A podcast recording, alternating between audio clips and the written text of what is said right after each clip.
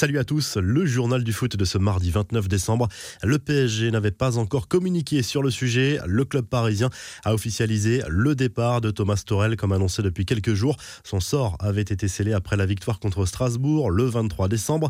Un accord a été conclu lundi pour son départ avec une indemnité qui serait comprise entre 7 et 8 millions d'euros avec une partie pour son staff. Nasser El Khelaifi s'est exprimé via ce communiqué. Thomas a mis beaucoup d'énergie et de passion dans son travail et nous nous souviendrons bien entendu des bons moments partagés ensemble. Je lui souhaite le meilleur pour son avenir, a confié le président parisien. L'Allemand va être remplacé par l'ancien coach de Tottenham, Maurizio Pochettino. Il était arrivé sur le banc du PSG en juillet 2018. Et pendant ce temps, Neymar nie l'organisation d'un réveillon géant pour le nouvel an.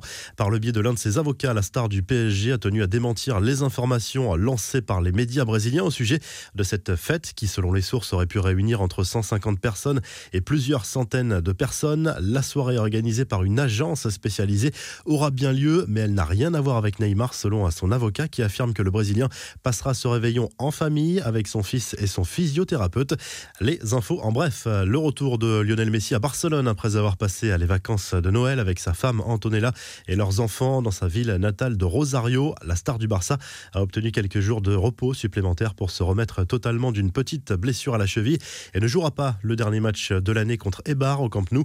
Olivier Giroud, encore décisif avec Chelsea, auteur d'un nouveau but de la tête lundi soir lors du match contre Aston Villa. L'attaquant français a encore prouvé qu'il avait un rôle à jouer cette saison chez les Blues.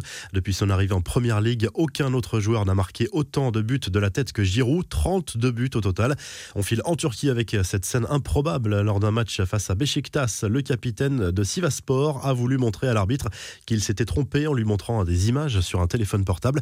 Résultat, il a été expulsé. L'action litigieuse concernait un ballon sorti en avant un but du club d'Istanbul. Enfin, Zlatan Ibrahimovic investi en vue de sa future retraite, selon la presse italienne. L'attaquant suédois a fait l'acquisition d'un vaste domaine boisé en Suède pour la coquette somme de 3 millions d'euros. Cette forêt de 10 000 hectares située près de la frontière avec la Norvège va lui permettre d'assouvir certaines de ses passions, la chasse, la pêche ou encore les balades en scooter des neiges. Le joueur de l'AC Milan possède déjà plusieurs maisons en Suède, mais aussi des biens plus insolites comme une île et même une église. La revue de presse, le journal L'équipe consacre sa une à Karim Benzema avec cette question, le plus fort point d'interrogation. Même s'il y a débat, l'attaquant madrilène est considéré par certains comme Zinedine Zidane, comme le plus grand attaquant français de tous les temps.